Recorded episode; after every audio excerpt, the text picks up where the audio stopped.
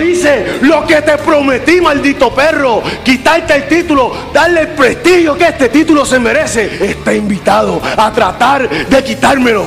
Esto es historia. Hoy ha sido uno de los mejores días de este podcast. Oye, oye, oye, Alex Torres de Trifulca Wrestling Media junto a Mari Feraldo. Y en este episodio de Trifulca Wrestling Podcast Interview, oye, tenemos aquí a un ex luchador. Tenemos a un colega podcastero, amante de la lucha libre, booker, ejecutivo de empresas de lucha libre, influencer y también es el creador de uno de los podcasts más rankeados que está en los rankings de los mejores podcasts en español en Puerto Rico, que es la, en la vuelta. Es, aquí vamos a hablar con nada más y nada menos con el caballo Denis Rivera. So, eh. a puñeta, gracias, gracias. Gracias por la invitación a Trifulca, a Alex, a Omar, a Gerardo. Gracias, Corillo. Estamos aquí para estamos aquí para, para entretener y que la gente sepa, sepa un poquito más. yo? yo no sé qué va a pasar aquí. Yo no estoy ready para esto. esto. Yo no sé el final de esta lucha. no, no, no, tranquilo, sí, no. Este, este, este, este, episodio promete, esto sí te voy a decir. Pero mira, este, para no quitar temas de tu tiempo, vamos a empezar con las preguntas. Así que, Omar, rompe aquí. Bueno, Denny, este, queremos saber, ¿tu interés por la lucha libre nació antes de tu hermano formar parte del negocio o fue después? Tú sabes que no, fue mi hermano y fue influencia. Yo, Obligado. estoy viendo lucha libre, yo estoy viendo lucha libre de que, que yo tengo uso de razón de los cuatro años. Eh, mi hermano, que me lleva a mí 14 años de edad, so, cuando yo tenía cuatro años, él tenía 18 años. Él ya se había graduado de la, de la escuela superior y estaba trabajando en las compañías independientes por ahí. Entonces yo, yo veía, él, él, él usó la, la, toga de él de su graduación, que era color vino, y le puso unos flequitos. Y, le, y, con, con, pega y brillo atrás decía el Karateka Ninja. Ok. Y ese, ese era la, porque para aquel tiempo, acuérdate, la, la, la, el Rogue, eh, Flair, es el, sí, sí. sí, sí, sí, Body Rogers, eh, salían con estas pendejadas, eh, eran que se veían brutales, sí. Esa era la moda, eso era como el mullet de, los, de los 80 y los 90, o, o el, el, recorte este de la pollinita de los cacos de ahora. Sí, era frito, era frito, era frito, para cuando estaban los afro y, y, y, yo desde que tengo, ¿verdad? Eh, uso de razón, he visto a mi hermano ligado con la lucha libre. Obviamente también pues se veía en mi casa. Sí, Yo la veía con él. Eh, y, y, nosotros vivíamos en el pueblo de Vega Alta, en, en, en la calle Libertad, eso, y, era en los altos de un Londres ese Londri, el, dueño era mi abuelo, Juan Rivera Senior, el papá de mi papá. Porque esa es, la, esa es otra. En mi familia, el primer hijo, varón, Juan. Eh, se llama Juan. Pues yo soy el tercero, Denny, se jodió. este, se rompió el... Sí, sí, yo, yo, yo, I flattened the curve. Este, pero mi hijo se llama Juan, Juan Rivera. Ah, mira para allá. Brutal. Mi hijo se llama Juan. Yo le puse Juan porque, de hecho, mi pai y mi hermano dijeron, no, que la tradición es, y el hijo de mi hermano se llama Juan. Ok. Es el nombre de la familia, pues yo soy Denny. Anyway. Ven acá, pero una pregunta es que te hago. ¿Y en una fiesta familiar, en un cumpleaños, o están todos ahí vacilando y tú vienes y dices, mira Juan, ven acá, todo el mundo va a mirar. Este, lo que pasa es que todos tenemos un apodo. Todos tienen apodo, ok. Todos tienen apodo. Este, mi hijo es Juancho, eh, Sabio Junior, eh, Papi es Pumpo. Ok. Eh, yo soy Denny, este, la de Zorrao. este, y el hijo, de, el hijo de, de mi hermano, este, sí, se le puede llamar Juan a veces, pero se le llama por su apodo. Ahora mismo, esto está haciendo. Está bueno. tranquilo, todos, tenemos, todos tienen un apodo, este, pero sí, si se zafa el nombre literalmente Juan, puede que se le parte el cuello como a cinco en casa, en la fiesta. Porque mis tíos también, tengo tíos que se llaman Juan, tengo primos que se llaman Juan. Es, es, es una plaga como el COVID. Una cosa Pues bien. Heraldo. más allá de la lucha libre local, eh, ¿qué otro producto consumías? Si consumías lucha de afuera o, solamente el producto local. No, no, antes de yo luchar, yo siempre vi lucha libre. Y yo veía de chamaquito lo que era la NWA. Veía lo que fue WCW, que se convirtió después, un tiempo después de Crockett. Vendió y, y se convirtió en lo que se convirtió WWF, por supuesto eh, veía, no veía clips de Japón porque de chamaquito no tenía clips, pero mi hermano viajaba mucho a Japón en un tiempo, hizo mucho. Y te traía los tapes. Y él me traía las revistas. Las revistas. Ah, revistas japonesas de lucha libre, que en algún lugar de la casa deben estar. Y las revistas, pues obviamente, cultura japonesa se leen al revés. Y, y, estaba bien cabrón, tenía unas fotos hijas de puta hablaba, había muchos luchadores mexicanos, boricuas, americanos, japoneses, era una mezcla bien cabrona y la lucha estaba bien sólida. Yo siempre vi, vi un montón de lucha libre. Después de más chamaquito, teenager, apareció la pendejada que se llamaba ECW. Ajá. Ah, esa mierda, y ¿Quién no vio esa mierda y dijo, vete pa'l carajo? Cuando le tiraban como un lavamano a alguien. a, otro, a otro nivel. con Jerry Lynn. Sí. Eso, eso eran dos superhéroes peleando. Una pelea de superhéroes ahora mismo de Marvel era esos cabrones eh, Masato Tanaka contra con Mike Awesome. Con Mike Awesome. Sí. Cómo esa gente salía caminando después de esa lucha. Eh, ver un ver a Bam Bam, ver a los Dudleys, a fucking New York, a Bob a Raven, después que tuvo una buena carrera en WCW, porque Raven fue un caballo en WCW, después vino a ICW, yo creo que volvió después, pero era un montón de, era, era extremo, como decía la compañía, Extreme Championship Wrestling. Eso le, voló la cabeza, yo creo que Los a todo primeros pasos de Stone Cold con el micrófono. Después que se fue la WCW. Cuando quitaba a Hulk Hogan, cuando hizo un montón de pendejadas, tú sabes.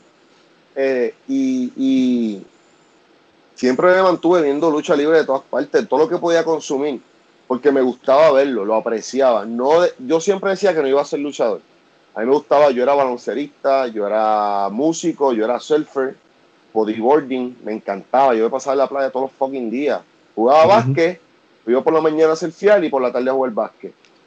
Y, y weekends para la playa todos los días, todos los fucking días. Salí a la universidad, yo iba a la universidad en los baggies, en calzoncillo, en chancleta, con una t-shirt el día que me tocaba coger dos clases, que salía a las once y media, y de ahí salía para la fucking playa. Eso era mi vida. Y cuando había carteras de lucha libre, pues sí, iba y las veía. Cuando, cuando me llamaban la atención, ah, estaba hasta el cabrón, los big shows, eh, usualmente. Sí. Pero si era en mi pueblo o, un, o la Manatí, que es bien cerca, Vega Baja, que es bien cerca, pues sí me tiraba, porque me quedaba cerca y, y eran oportunidades para ver a mi hermano también, porque mi hermano yo lo he dicho 20 mil veces y hasta el día que me muera no me cansaré de decir, mi hermano es mi segundo padre, es una figura paternal y yo lo amo y lo respeto como eso mismo. Sí es mi hermano mayor, pero lo veo más como un padre, como un mentor en la vida y en el negocio de la lucha libre.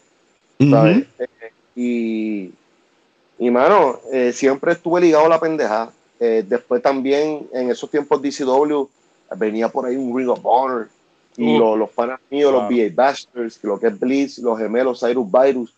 Ah, cabrón, hay que ver estos cabrones. Ring of Honor, el cabrón del tatuaje de Pepsi. Eh, así, era que lo, así, era que lo, conocíamos. como el, del tatuaje de Pepsi y el American Dragon. Esa era Mira, yo, yo pegué de eso una vez viendo a Cien Punk en casa de Ale, cuando éramos chamacos. Yo le pregunté, ¿quién es ese muchacho que tiene el tatuaje de Pepsi? Y salió Gerardo, que nosotros decimos la enciclopedia, porque sabe mucho de, la, de los independientes y eso sale y dice, no, ese es Cien Punk, él es el luchador, y me conté yo, ah, ok, está bien. Era bien, bien cómico porque tú lo, tú lo ves por primera vez y nosotros, ah, qué charro, Pepsi, Cien Punk, qué porquería, mira ahora cómo fue. No, pero lo que pasa es una leyenda de este negocio.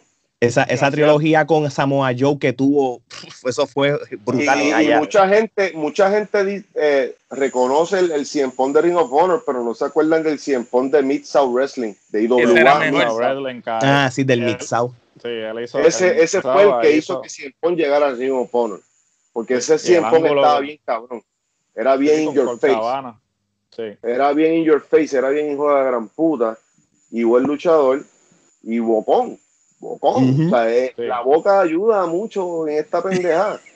así. Y, y, y, no y no tiene que ser para mamar, es para, para decir las cosas y hacer el trabajo. Los que la usan para mamar, que se, que, sigan mamando, de verdad. allá ellos, allá ellos. Pero sí, mano, siempre vi lucha libre. A veces en Canal 4 daban tarde en la noche también lucha libre mexicana, de consejo. Yo tengo mano, eso es una chulería verlo porque esos cabrones, ver ese tipo, perdón, ese contraste de estilos de lucha, de tu ver aquí a dos o tres cabrones a puño a patá, sangrando como cerdo, ver los americanos que tenían un estilo más atlético, si se puede decir, y ver entonces los mexicanos. Tienen todo, tienen todo eso, pero tienen una técnica tan, tan bonita y tan hija de puta que tú sabes, que como que, mira, esto hay que, que verlo. Yo, yo trataba de, de, absorber la lucha libre siempre, aunque no lo practicaba y no lo hacía. Y siempre, siempre decía, ah, pero tu hermano es luchador, porque tú no eres luchador? Porque mi hermano es mi hermano y yo soy yo. a mí me gusta esto tú sabes, y, me mantenía alejado. Siempre la veía, cuando tenía oportunidad de verlo, lo vi. De hecho, cuando me gradué de cuarto año, mi hermano ya trabajaba en, para, la WWF en aquel momento. Y yo me gradué en el 97, con 17 añitos, me acuerdo, el perito. yo tenía un afro, un postcon, me lo bliché rubio ok. Este era el look mío, o sea, una, una chivita lo que Garnet que parece que, que, es como que la, la, adolescencia. Todavía no, eso no es una barba, cabrón. Pícate esa mierda que tiene Finlandia. La lanita, la lanita, la lanita. sí. Te pasaste tocino, puerto, así. Pero para mí eso estaba cabrón. Eh, claro. Yo me acuerdo en 11 yo tenía eso también.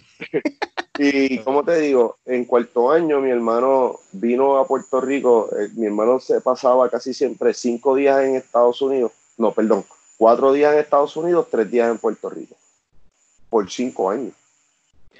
Es que está fuerte, está hermano. Está cabrón.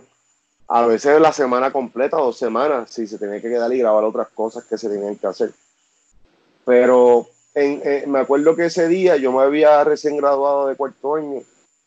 Mi hermano está en Puerto Rico.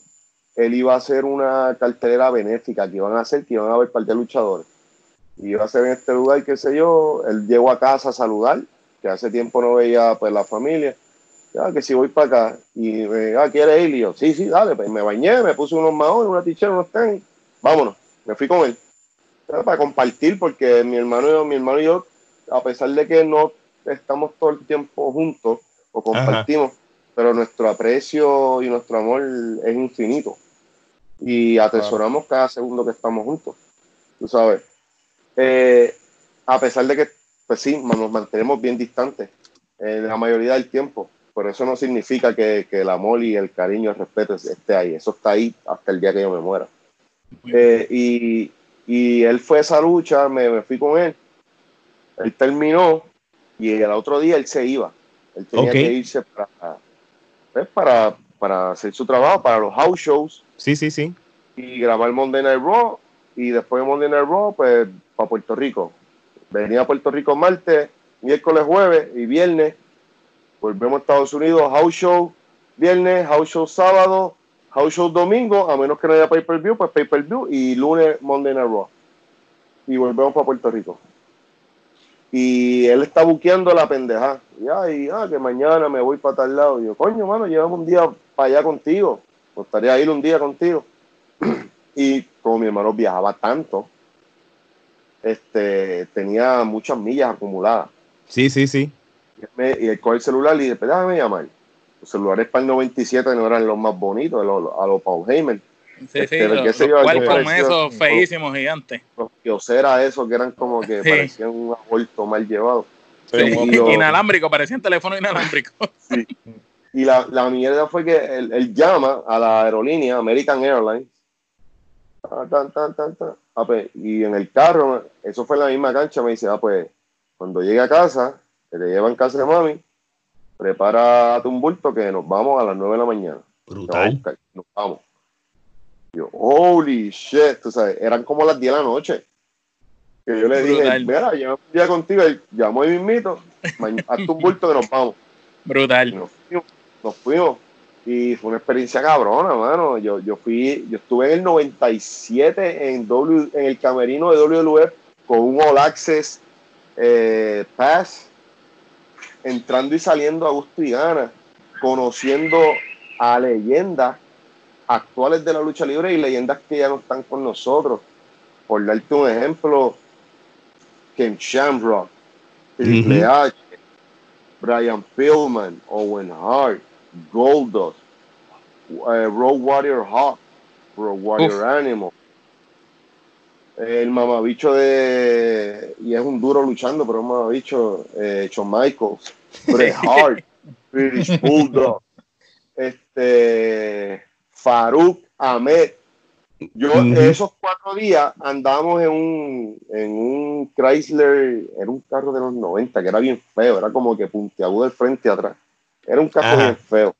Sí, una vez Estábamos en ese carro todos esos días alquilados, a Johnson, Sabio, Farouk y yo. Casi siempre yo estaba al lado de Farouk, en la parte de atrás. Qué brutal. Y, Tupac. Ah, imagínate. Con esos de driver, pues, claro. Eso este, más, más 90 que eso no hay. Y Farouk siempre, a Farouk le gusta, le gusta doblar el codo, le gusta. Ajá, ajá.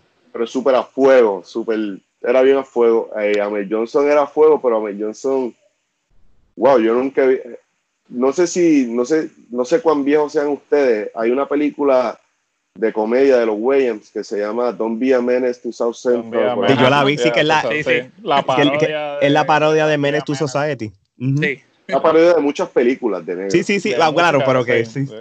Eh, pues, eh, esa, eh, tú sabes que en esa película hay un personaje de, del difunto Bernie Mac, que es un policía negro racista. De negro. Claro, sí pues Ame Johnson me acordó mucho de ese personaje, pero con los blancos. Yo no había visto un negro tan racista con los blancos como Ame Johnson. De verdad, bien, bien, bien malo, bien cabrón. Los sitios que íbamos a, hacer fila, había un, corillito de blanquitos que estaban antes que nosotros, porque estaban, llegaron antes. Y, y tú estás con todos estos molletos, porque el más chiquito era yo, pero yo era una vara de pescar de seis pies. Sí. Sabía, estaba heavy para ese, para ese tiempo, estaba difícil meterle las manos a Mel Johnson, que era un animal. una pelota. Otro animal. y tú estás en una filita y, que al frente haya este corillo blanco y a Mel Johnson, sin que nadie le hubiese preguntado, es white motherfucker, y lo otro, puñeta. ¿Por qué lo jodía tanto? Ah, ¿Quién le hizo tanto daño? Pero estaba bien tripioso, tú sabes. Eh, yo, yo en ese tour, en esos días, fueron muchas emociones porque, bueno, te voy a decir la parte más mala ahorita, pero lo, lo, lo, tripioso, o sea, conocí un montón de, gente. Yo vi a, a Owen Hart en, en, en, acción el camerino. Lo que la gente dice la historia de que era un prankster. Sí, de que era un vacilón, haciendo broma y todo. Jodiendo todo el día. Yo vi una guerra de pistolas de agua de Goldos y, y Owen por más de dos horas en un camerino en WWE. Para que tú veas que. No, y vi, y vi ah. el día que Shawn Michael y Bret se enredaron en el camerino. Yo estaba ahí. Casualmente. hablando en un joro con Sabio, con Hot. Jim Cornette estaba ahí. Este, ¿quién más estaba? No me acuerdo, no me acuerdo, no sé si era Pillman, difunto, hermano. Y de momento sale, creo que fue Patterson, oh, somebody help me, Sean and Brad are Y se formó el crical y se metió todo el mundo para adentro. De momento sale el famoso mechón de pelo de Brett en la mano. Brutal. Interesante. cabrona, este, John Michael tocó colorado. John Michael parece que perdió esa pelea. Este, se veía que la perdió. Yo estaba como de, la puerta del camerino, yo estaba en el pasillo. La puerta donde pasó ese scuffle me quedaba a mí a 10 pies de distancia. Y cuando salió el... yo estaba ahí, yo vi todo eso y yo me quedé como que vete para el carajo. y, y Brett estaba bien agitado. Brett estaba encabronado, o sea, pero Brett salió nuevecito. Sí, Salió nuevo. yo cuando a Brett, de hecho, yo se lo dije yo le, yo le mencioné eso, que ese día yo estaba ahí, yo vi eso. Y, es verdad, los dos son una leyenda y son tremendos luchadores. Pero Bray era más luchador, todo el mundo lo sabe. Michael era demasiado de huele bicho. Porque a mí cuando Sabio me lo presentó, yo tenía el pelo blichado, con este, yo me había blichado el pelo, yo estaba en la mía, tú sabes. Y cuando me lo presentó en 97 estaban los Bulls de moda. De hecho, Denis Roma es mi jugador favorito. Esa fue una también de las cosas porque yo me bliché el pelo. Porque te blichaste entonces, ok. Y, y cuando me lo presentaron, que de hecho era, se puede decir que era el fucking click. Sí, sí, este, sí. Ah, en, en Justice, Dennis Rodman. Ese fue el comentario de Sean. Como él lo dijo como si yo no hubiese entendido inglés, yo, yo, yo entendía muy bien. Exacto. Y me quedé callado porque qué carajo podía ser yo, tú sabes. Pero me supo mierda y desde ese día siempre pensé y siempre he dicho que es un huele bicho. Y por más cristiano que sea, es un cristiano huele bicho. Ahí está. No, es el primero, hay muchos. hay muchos. Es, de los mejores luchadores de la historia. Ah, no, no, sí, sí, en la parte esa no se le discute. Es lo mismo que yo te puedo decir de Pepe en Puerto Rico, los luchadores de Puerto Rico. Pero que es un huele bicho. Es el huele bicho. el, rey. El número uno. El rey. Hashtag asesino. Tú sabes. Sí. Porque pasó, es verdad.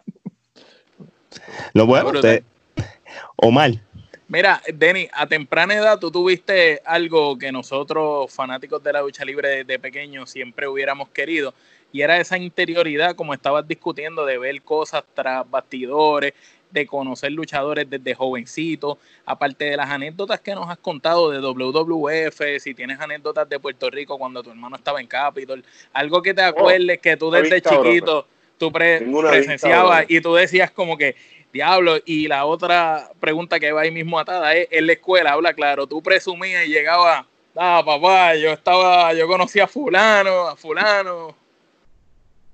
Si tú no hacías eso, tú eres un huele bicho también. Claro que me tengo que ir para arriba. Muy bien, muy bien. Ese es, mi, fucking hermano, tú sabes. Yo dormía, yo dormía en la misma cama con él cuando vivíamos en la, en la casa de los Altos de Londres. Cuando nos mudamos al barrio de La Ponderosa, dormíamos en el mismo cuarto. En, me, yo me consiguieron una camita y la cama de él. Y él practicaba conmigo, dándome hitos de cama a cama. Diablo. ¿Sabes? ¿Cómo no voy a presumir? cuando, todavía estaba viviendo en casa, el, primer campeonato, el campeonato de, Norteamérica, que era el águila con la faja roja. Yo de chamaquito coger esa pendeja en casa y yo... ¡ah! Claro que voy a presumir. Si, hubieran existido las redes sociales. Si hubieran existido las redes sociales para esa época. Ah, si hubiese existido las redes sociales, yo partía Instagram, cabrón. Lo partía. 10 mil followers obligados. Pero historias como la que me preguntaste al principio, me acuerdo de uno específico, porque para mí fue, fue grande. Ajá. en esos tiempos mi hermano eh, estaba en, su primer matrimonio y vivía, él, cuando compró casa se mudó, nosotros somos de Vega Alta, se mudó a Vega Baja, que es al lado. Claro. Muy lejos, ¿verdad? Y, y un día él hizo este, este barbecue, esta bebelata, este get together, un día libre, un domingo que era bien raro que Capitol estuviese libre, pero estaba libre por alguna razón. Y ese este barbecue. Y, me acuerdo de, de, tres luchadores que estaban en ese barbecue. Y dos de ellos usaban máscara. Y yo los vi sin máscara. Ok. Y uno de ellos era. Dos de ellos son extranjeros. Anyway, eran, para no comer tanta mierda y no era, era el White Angel. Ok. Sin máscara. El supermédico número uno, sin máscara. Y Rufus R. Jones. Ah, Rufus R. Jones, diantre. Sí, mano. Y, y para mí, yo tenía, te puedo decir, qué sé yo, nueve años, diez años. Ver esa pendeja y saber de que Joe era el supermédico y mm. estábamos jugando dominó. Eh, de hecho, Rufus John los llevó a la escuelita a todos. Ok. Eh, mató la liga en domino, Rufus John. Descansa en paz, la leyenda. Sí, sí, sí. Este, y, Mano, eso para mí estuvo bien tripioso. Y ver toda esa gente, tú sabes, la camadería, vacilando, riéndose, bebiendo, comiendo, jodiendo con dominó. Que yo lo he visto en otras ocasiones ya de adulto, de hecho, de chamaquito también. Estas son las más cabronas, las más hardcore. De chamaquito, Víctor, de Bodyguard. Que en paz descanse. Y mi hermano eh, siempre fueron bien panas. Sí, sí. Y, y empezaron en la lucha libre como seguridad los dos, chamaquitos. Sí, de Capitol en Capitol, los que se vestían de verde. Y la amistad siempre estuvo ahí. De hecho, después les dan los bre a los dos, a mi hermano como el Corsario. Ayer salió una entrevista en la página del payaso que Richie Santiago era el primer Corsario, pero el primer Corsario era sabio. Sí. De hecho, la máscara del profe era la máscara del Corsario. Esa máscara las hizo Sabio en México porque a él lo mandaron un tiempo para México, seis meses. Para México, sí. Y las trajo, y las trajo para Puerto Rico. Y, él en México usaba esa máscara. Y esa cuando trabaja acá se la dio a Angelo y de hoy en día la máscara del, del profe era la máscara del Corsario. Mira para allá, interesante. Este tengo una pregunta. ¿Esa máscara misma fue la que usó Chiquistal un tiempo también? Puede ser. Creo que ah, sí. Porque ahora que me dices Chiquistal, para darme más gloria cuando tú me decías que en la escuela yo, yo de chamaquito no me, no me gloriaba. Tú te imaginas, tú de chamaquito, estar en la marquesina de tu casa, Ajá. con carrito, o con los Transformers, o con cualquier mierda, y que a las 5 de la tarde se pare este Osmobile con la Supreme blanco, con los interiores color vino, y dentro de él venía Chiqui fucking Star y el profe a buscar a Sabio para las grabaciones en Cataño. Mira para allá.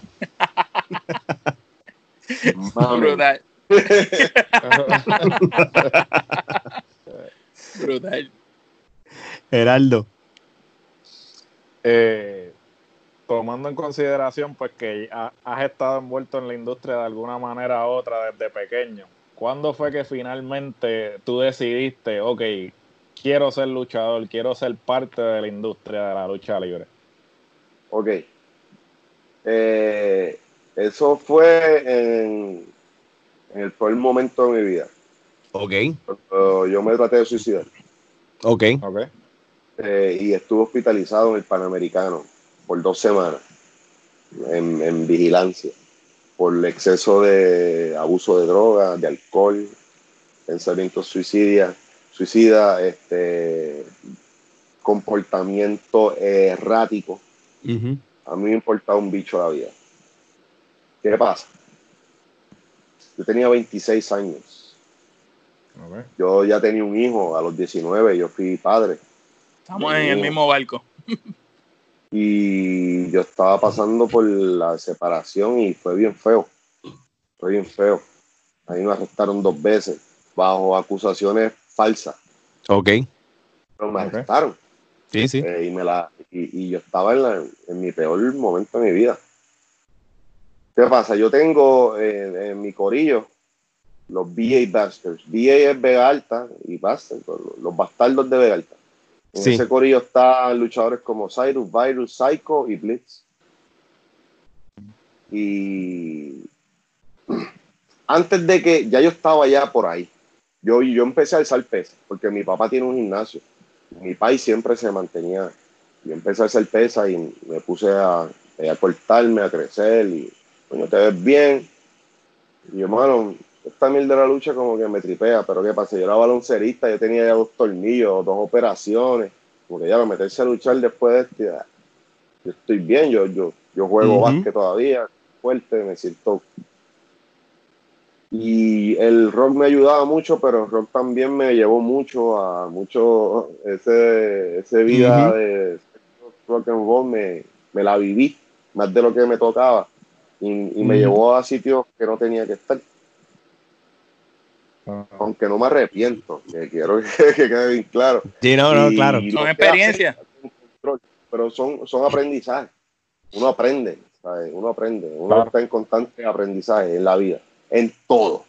Y, y cuando me las vi bien negras, mano. Este, ya yo, antes de caer hospitalizado, yo, yo, había yo le dije a los muchachos, porque ellos iban a practicar a un, sitio de la compañía independiente IBW en Manatí.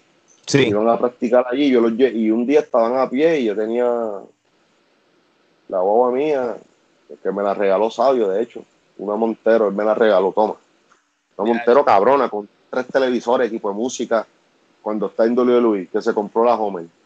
Toma la Montero. Y yo le dije, pues cabrón, yo los llevo, yo los llevo, qué carajo. Y me subí y pegué a practicar patada. Y Freddy Blitz se, se, se sentó en la esquina de, de, la esquina del ring, se sentó en la, ¿verdad? Se en la primera cuerda. Y yo pegué a hacer el stomp de Stone Cold. Ah, ok. Ah, y las patas. Pero que yo no lo estaba, yo no le estaba dando, pero se veía cabrón. Me dije, Denis, cabrón, eso se ve cabrón. Tú lo, se ve cabrón y no lo estás dando. No me estás lastimando, tú sabes. You got it. Y yo, ¿tú crees, cabrón? Pues vamos a practicar, dale, venimos la semana que viene. Y yo me, pongo, ah, me compro una y me compro esta mierda. Ahí explotó la pendeja con la que era, con la que es la mamá de mi hijo, qué sé yo, yo quedé hospitalizado. Después de ahí me enteré de un montón de cosas peores, yo estaba bien mal y yo estaba dando las pesas, yo estaba en buena condición. Y el día que me dieron de alta, quien me buscó fue mi hermano. De el único que él fue el que me buscó. Y de camino, del Panamericano allá en Sidra, de camino, él me, está hablando, me está aconsejando, se está preocupado. Llevaba dos semanas sin verme. Este, y, yo se lo dije, mira, estoy practicando. Estoy practicando lucha. Yo no te quería decir nada porque yo no quiero que, que la gente diga que tú me estás dando un break porque yo soy tu hermano. A mí no me gusta esa mierda. Tú sabes, tú eres tú y yo soy yo. Si a ti te salió, qué bueno, yo quiero que me salga a mí. Tú sabes. Tú te querías ganar tu este, spot tú mismo. Sí, mano, porque algo que yo no fui, yo no era luchador, pero yo sabía el lingo de la lucha libre. Y de hecho, antes de ser luchador, en los primeros shows de IWA, yo trabajé en la IWA. Yo monté escenarios, monté sillas de ringside. Cuando, lucha, cuando IWA tenía los primeros shows en el, en el Irán en que salió Luchito, la mascota IWA vestido de tigre, ese era yo. Luchito.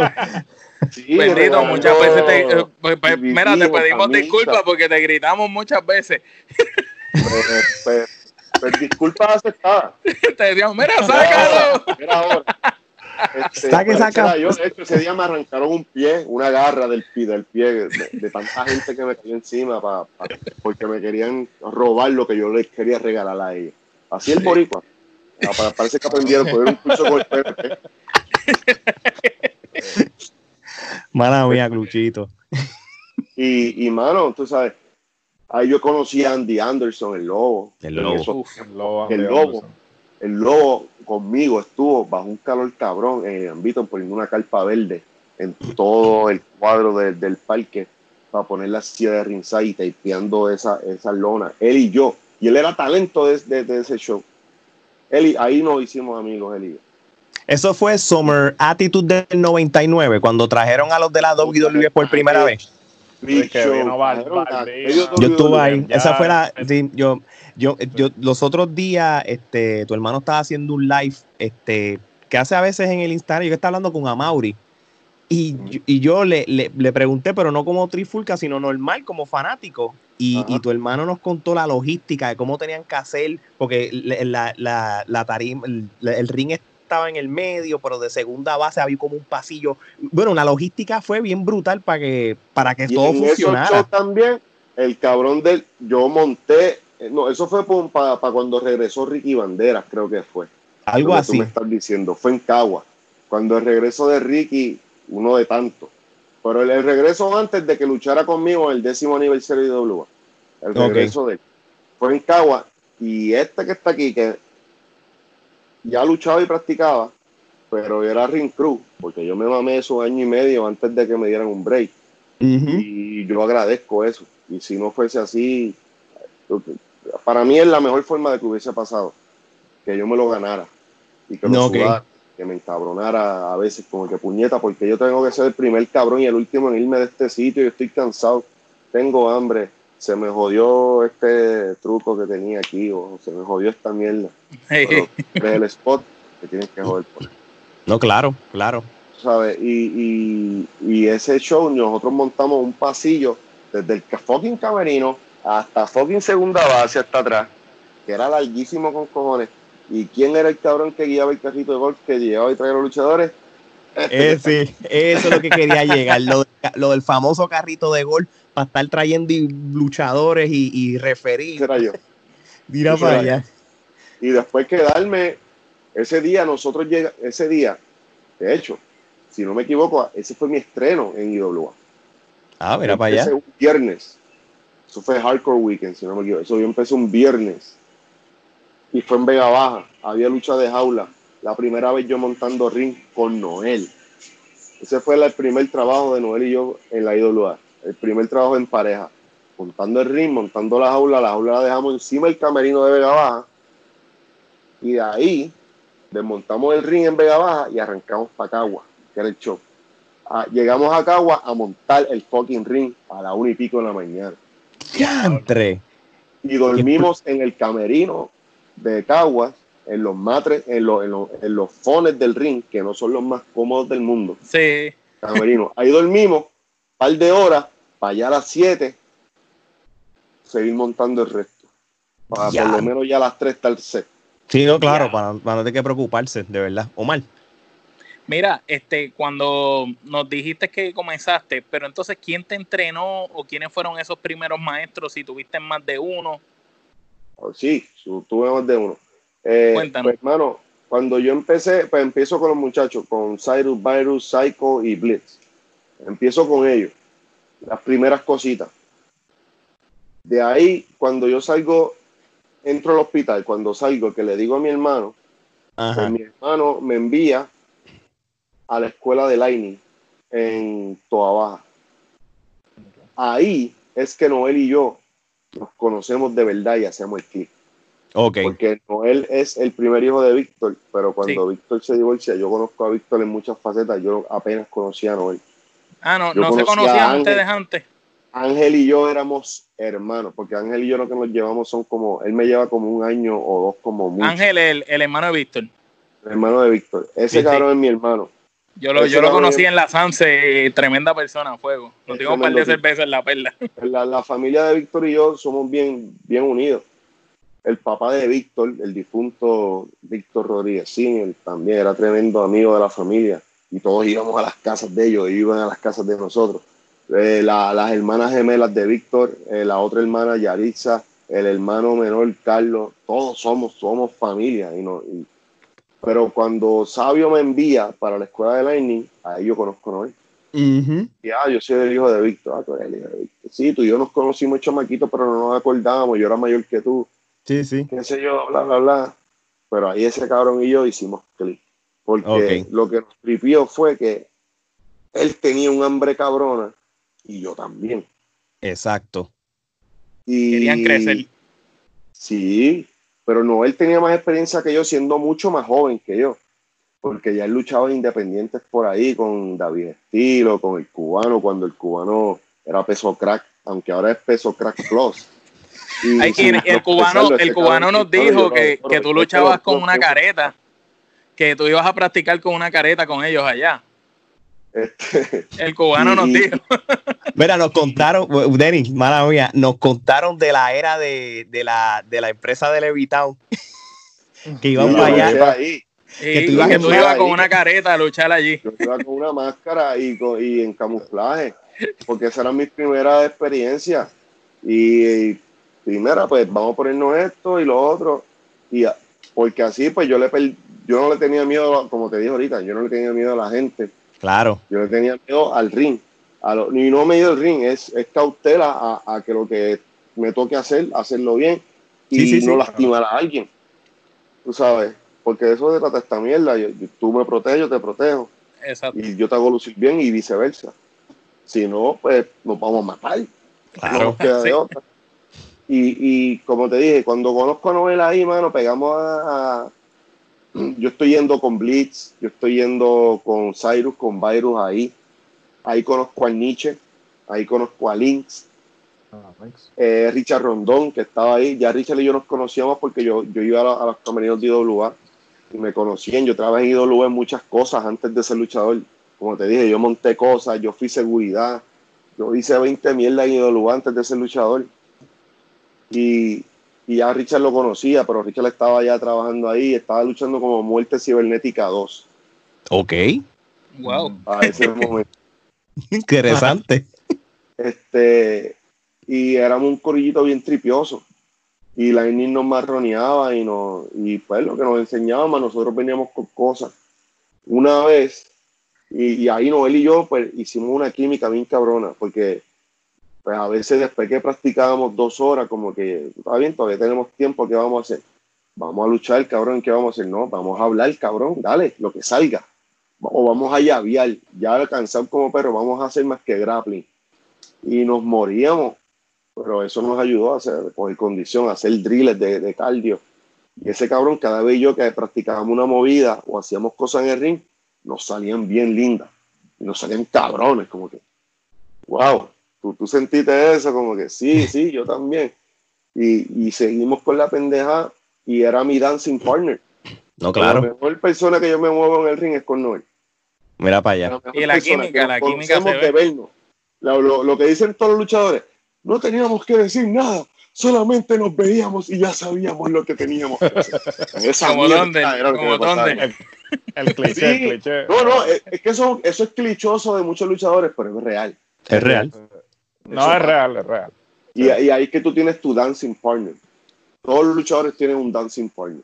Que hay un luchador en específico que es- te sale cabrón con todo el mundo, pero con ese sale más cabrón todavía. Es un Benoit y, y Eddie Guerrero. Sí, exacto, en otras Sí, palabras. Sí, perfectos. Oye, Denny, la entonces, química, la química. ¿Cuándo, va- vámonos para el tiempo cuando tú hiciste tu debut, esa primera lucha? Este, cuéntanos de esa experiencia, de, de tu primera lucha que tuviste. ¿Cómo, cómo fue? Llévanos a, a ese viaje. ¿Primera lucha en mi vida o primera lucha en IWA? En tu vida, tu primera lucha, tu debut, esa primera lucha que tú tuviste. Pues mira, mano, mi primera lucha fue en el caserío del Maní en Mayagüez. ¿Es eso? Aguadilla. Creo que es Aguadilla. No Ok. sé, pero es bien, eh, quedan bien uno al lado del otro, es bien. Allá en el oeste. Y fue,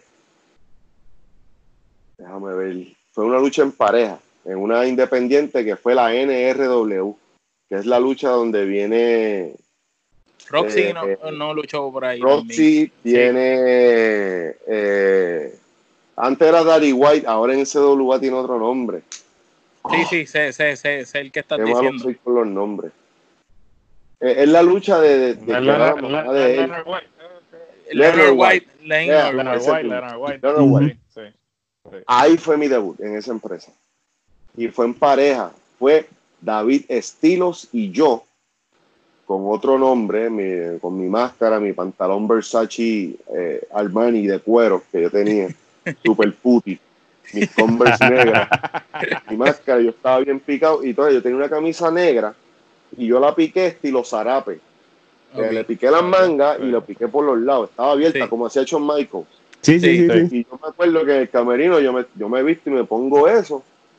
Y una chamaca de las ballets, ay, pero ¿por qué tú te pones eso? Y yo, chico, ya estaba ready. Yo, ¿tú, tú has visto a Shawn Michaels, que él usa a veces las camisas así, pues, pues porque me salió los cojones ponerme esto. Ya está. Porque esto yo me lo quito cuando lucho. Esto es más que para salir y es, es una fucking camisa picada. ¿La estás viendo? Eso mismo. Yo- Ya está. No es tu problema. Sí, como que mind your own fucking business. Cabrona, Sí. o sea, ¿qué carajo La? Vale se ¿Por qué quitó de- estás tan gorda y tan fea y eres ballet de lucha libre. Esa, La- esa la- debió la Vale-. La Vale hoy en día trabaja en una lechonera. Trabaja en una lechonera Sí. hoy en día. no, la no más, no jodió más. No volvió, Este. Pero fue ahí y fue David Estilo y yo, como los rudos, el Terrorizer, que es un nombre de una banda grind metal vieja. Terrorizer y David Estilos contra Mike Piconos y Noel Rodríguez. No, ok. Mi primera lucha en mi vida y quedó cabrona. Pusimos a mamar a mucha gente. Yo estaba súper cagado, nervioso, me temblaba todo. Pero una vez cogí el primer bomb y escuché el- el- la reacción, dije, we got them.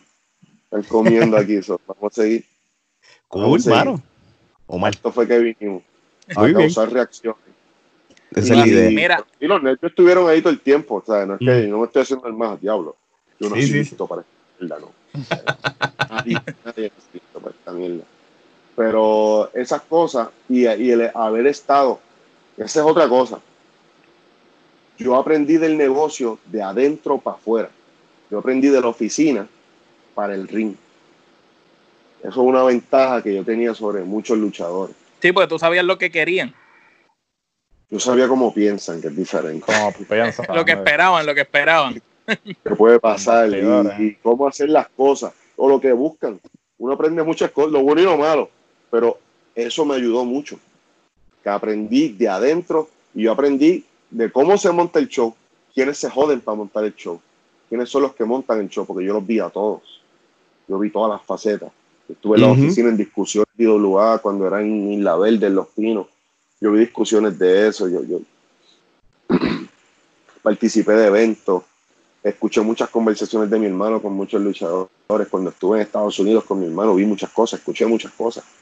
Y dije, wow, esto, esto es un mundo diferente. Esto es otra mierda diferente. Está bien cabrona y está interesante, tú sabes. No, de verdad que sí. Prácticamente, este, Noel y tú son como dos hermanos. Noel Rodríguez y tú prácticamente son como. Él es mi hermano. Son, son hermanos. la, malicia. Mira cómo yo lo veo. yo Yo, veo a Noel y a mí como el sabio y Víctor 2.0. Ah, muy buena, una buena manera de escribirlo, ¿cierto? Brutal. Pues eh, basándonos eh, en. Empezamos juntos, nos criamos juntos, tuvimos el éxito juntos y siempre hemos estado desde ese momento juntos y el negocio fue lo que nos unió. El negocio unió a Victoria Sabio, el negocio, muchos años después de haberlo visto de chamaquito, nos unió a mí a Noel. Hicimos un montón de cosas de las que yo estoy bien orgulloso. Y, y siempre lo he dicho, Noel es mejor luchador que yo, pero yo hablo mejor que todo el mundo. y esto es lo que me ayuda. Oh, yes. Bueno, Denny, este, queremos saber porque tu amistad, más que una amistad, es una hermandad prácticamente con Noé Rodríguez. Y ustedes hicieron historia como los Rodríguez, la los dueños de la malicia, eh, la rabia también. Queremos que nos hables un poco de su corrida como pareja, porque esa química se notaba legua y nosotros como fanáticos disfrutamos mucho de esa etapa de ustedes. Pues hermano, para darte ¿verdad? un resumen justo y honesto, cuando nosotros estamos ya de Ring Cruz, pues obviamente trabajamos de viernes a domingo, toda la semana, montando ring. Y obviamente al ser los primeros en llegar, veníamos de practicar de la escuela de Lightning, pero se me olvidó decirte ahorita que también después de un tiempo, Sabio nos envió después para la escuela de Shane. ok. Y ahí fue que se ajustaron un par de arandelas y tuercas y tornillos que faltaban en nuestra lógica, en nuestra mecánica como luchadores. Lenny nos ayudó un montón y yo y eso lo atesoro. Pero Shane nos puso ese extra sauce. Nos daba clase de promo. Y ahí Shane, de hecho, en la, en la clase de promo, Shane me dijo, man, you, you got a fucking mouth. tiene buena, tiene una cabrona boca. Este, y, y después de ahí, pues obviamente, seguíamos practicando en la escuela de Shane. Ahí conocimos a Carlito, a Tua, a Mr. Big, a Vértigo, a Atomo, este, a Adrián, eh, a Dines, Chamaquito, a Dean Rose. Yo conocí un montón de gente adicional ahí y aprendí uno aprende siempre. En este negocio tú no dejas de aprender nunca. Eso que yo me sé la lucha libre de la A la Z, no. Hay un, hay un, un, universo para, eh, paralelo que hay más letras también. Y hay más cosas que aprender todos los fucking días. Nadie se lo sabe todo. Así Nadie. que lo diga miente. En este negocio se aprende algo todos los días. Y, y de ahí, él y yo, siendo los que llegamos los primeros que llegamos a las canchas montábamos el ring, seteábamos el camerino, la entrada o la salidita. Los domingos y los viernes era algo sencillito, pero los sábados había que lucirse, había que montar andamio, los fucking banners que decían IWA así de grandes, que yo los odio, por poco me caigo de una vez de ahí arriba. Gustavo, que me, que me agarró cayendo casi al piso. Y me dijo, muchacho, yo, yo, estaba, loco, yo estaba como casi 30 pies de altura. Y yo bajé el cambio como pam, pam, dando cantazos y tratando de agarrarme y volví y me caía y, hasta que caí los brazos de Gustavo. Este, y de hecho, Gustavo, bueno, mi, hermano, una persona que yo amo y adoro y lo quiero como un papá también. De hecho, ahorita estaba hablando con él y lamentablemente yo llamándolo creyendo que él sabía, fui yo quien le dije la noticia que Isaac Rosario murió, que murió hoy. Sí.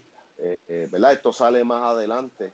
Sí, sí. Hoy estamos a, ¿cuánto? A 20, 21 de mayo. 21 de mayo. Y, eh, murió uno de los mejores maestros de lucha libre. Definitivamente una persona, un tesoro nacional de la lucha libre puertorriqueña partió de esta vida, ¿verdad? Y, la relación de Gustavo y él eran bien. Cuando yo, le, cuando yo me enteré que yo leí la noticia, porque no lo sabía, yo ver ese hombre que se rompió por teléfono. Ahorita, antes de grabar esto, fue algo bien, bien fuerte, pero me alegro que se lo haya dado yo, porque él y yo tenemos una relación bien linda. Cambiando el tema, ¿verdad? Eh, y descansen para paz, Isa Rosario. Descansen en paz. Así es este, pues cuando Noel y yo montamos el ring, pues el, el, ya practicamos, pero montábamos el ring temprano, todavía, ya, ya a las 3 de la tarde el ring estaba montado. Y la gente no pegaba a llegar como hasta las 6. So, teníamos tres horas, Noel y yo, para luchar en el ring de IWA a gusto y gano. Y practicábamos nuestros spots y practicábamos nuestras movidas. A veces chicano, muchas veces Jumping Jeff Jeffrey, se metían a ring a practicar cosas que querían hacer, Kike Cruz, los árabes. En un momento eh, se hizo una, como que esta costumbre de llegar temprano para poder practicar spots y cosas, o dar unas, como unas mini clínicas entre nosotros mismos. Esto está bien. son cosas bien lindas porque uno aprende, uno aprende de, todo el mundo algo. Este hombre tiene un truco para que esto sea mejor, y el otro tiene esto truco para que esto sea mejor, y si yo mezclo eso con esto, esto va a caer bien cabrón. Tú sabes, esas cosas. Y, y, y de ahí Noel y yo, pues, eh, a veces habían días que faltaban luchadores. y, el break le decía Noel, nosotros siempre andábamos con nuestra ropa, nuestra, nuestro wrestling gear, yo con mi máscara. Y, y ese tiempo después ya era camisa manga larga, que porque yo tenía, yo tengo tatuajes, que no me vean los tatuajes, que no se me vea nada. Yo usaba guantes guantes de estos como de ser pesa que son cortitos en los dedos. Sí, sí, sí, larga, mi pantalón de cuero puti, este, y me, después me compré unas botas ahí. Y yo lo tenía ahí, pero cuando faltaba alguien siempre decían Luke, le decían Noel, eh, get your gear y trabajate la primera lucha con este. O Noel, get your gear y trabaja la segunda lucha con este. Una de esas luchas fue en Juana Díaz, Noel, ponte la ropa y vas a luchar con Dean Ambrose en el Parque de Juana Díaz. Ok. Oh, Moxley. Y, yo me alegraba que Noel le dieran el break, pero yo decía, yo soy mayor que este cabrón, yo tengo más knowledge. Yo estaba mordido por dentro. me cago en la madre. Qué hostia. Y yo comiendo banco y yo veía a Noel y bajaba y, tacho, con el pecho así de grande. Yo digo, cabrón, quedó bueno esto y lo otro pero por dentro yo estaba, me cago en la madre, porque a mí, pero me dieron, que de hecho eso en el podcast que yo tengo con Espectro lo, lo, hablamos. Correcto. Una Juana Díaz con Espectro y Espectro se supone que fuese un squash match, pero Espectro me dio cosas para hacer. Sí, yo, yo lo escuché. Que, que, supuestamente se buscó un lío, ¿verdad? Después que lo regañaron a él. Cuando llegamos al camerino, este, Luke Wheeler le comió el culo a él y después me lo comió a mí. Ese es el pro, yo era el rookie. yo, yo, yo me hice el pendejo. Pero sí, me comieron el culo a mí para ver más ese día por, por hacer eso. Y a veces, habían días, que esto pasó ya cuando, antes de que Noel y yo empezamos como pareja, empezamos a luchar, porque no empezamos como pareja cada uno, empezamos individual. Empezaron en contra, exacto. Exacto, este, pero habían días que, que, ah, estos cabrones faltaron, pues mira, la primera lucha, Noel contra Denny. Yo con mi máscara y mi mierda y Noel como Noel, con su ropita esos, los pantalones esos anchos palazos que yo siempre para mí eso ha sido charro, como los que usa Rey Misterio. Es una de verdad. Es una mierda. Eh, así que yo lo veo. Los yuncos, los yuncos. Es, es, una mierda. Este, pero eso era lo que tenía Noel y la camisa con la N, qué sé yo. Y, y me recuerdo que tirar luchas él y yo y tiramos unas luchas porque éramos dancing partners. Nos conocíamos a la Se conocían súper bien. So, cuando terminábamos la lucha, casi, y siempre Noel iba arriba, esa era otra que me encojonaba. Y yo voy abajo otra vez, puñeta. Yo soy el Joel, yo soy el Armandito Salgado del lugar. Y.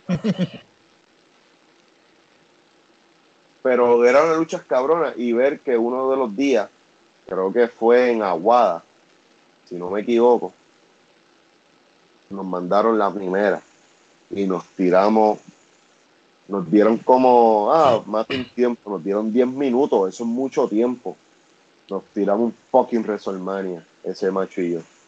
Y cuando terminamos, que entramos al camerino, que las primeras dos personas que te paren, que nos paren a él y a mí para felicitarnos, sean Chicano y Shane, de que eso estuvo bien cabrón y bien hecho, eso es un logro. Pues claro eso hay un orgullo bien cabrón. Y eso pasó. Y siguió pasando. Después no lo sueltan a luchar como talento ya, de, empezando cartelera. Este, y, y, hasta el título hardcore creo que ganó en un momento. Pero antes de eso, pues yo empecé como, yo salí en viñecitos pendejos, que incluso con novela también al principio como el Ring Cruz y Bolo y Chaca eran los bullying de nosotros, no, no. Cojonaban la salud y jodían a todo el mundo. Y a Noel le dieron el break primero y a mí me dejaron como el chamaquito de Ring Cruz. Me quedé en ese gimmick porque cuando Rey González todavía estaba en la compañía, me acuerdo, fue el Levitown, empezó un ángulo, Sayo Vega había desaparecido. Y después de una lucha, pues el Q para el in-ring que salía estaba, creo que era Lightning, Michael Judas, creo que estaba Bison, estaba Rey González, obviamente, y creo que Toledo. Ese era el stable. Pues después de una lucha de una mierda, pues mi cue era que cuando esta gente subiera al ring a empezar a hablar, antes de que empezaran a hablar, yo, yo entraba como ring crew a, apretar la última cuerda que se había quedado floja de la lucha. Sí, como interrumpirlo, algo. No, pero pendejamente, bien sutil. Sí. Y cuando estoy terminando de apretar, que me estoy bajando para arriba, me dice, hey, tú, tú, tú, tú, tú. Ese Rey González, tú ven acá. Tú eres. Tú eres el hermano fulano. Hermano de sabio, ¿verdad? sí, yo sé. Pues, ¿y dónde está tu hermano? yo, mira, yo, yo no sé, yo estoy haciendo mi trabajo aquí, como. Pues yo creo que tú le des un mensaje a tu hermano y ya tú sabes lo que viene después. Sí. El, mismo, el mismo mensaje que le dieron a Carly con, con lo de la cámara. el mensaje no cambia. Sí, no, no. Yo, yo, yo, yo, vi ese ángulo. Eso es copy paste. Eso es un copy paste. Control C, control V. Ah, prácticamente. Y, y, Quiero que le dejes este mensaje a tu querido hermano. ¡Pa! Entonces, pues viene la pendejada que aparece Sabio, chichija. Pero antes de, el día que apareció Sabio, fue la prueba de fuego mía en la IWA, como decir, de ahí se iba, se iba a desatar si yo iba a pertenecer a Rostelino, que fue siendo Ring Crew. Bye, están buscando a Sabio. Yo estoy en el Ring Crew, estoy con Noel, creo, y Gustavo, como que en el ring. Y entra, y eso se grabó en vivo, en una pantalla grande que también la gente la Pepín la veía. Sí. Ok. en vivo. Y era la primera vez en mi puta vida que yo iba a sangrar y yo nunca lo había hecho. Y el play job. Sí, sí, sí. Pues, cagao. Me imagino. Sí, Dios mío, pero ¿cómo lo hago? Es la pepín, esto está lleno con cojones. Este, es a diablo. Y voy a sangrar. Y yo no sé cómo hacerlo, nunca lo he hecho. Pues cogí los consejos de mi hermano. Este, mal consejo de los pocos malos que me ha dado. Me dice, mira, nosotros en escuela, él, me prepara la pendeja y nosotros nos ponemos aquí. Yo tenía la pendeja aquí.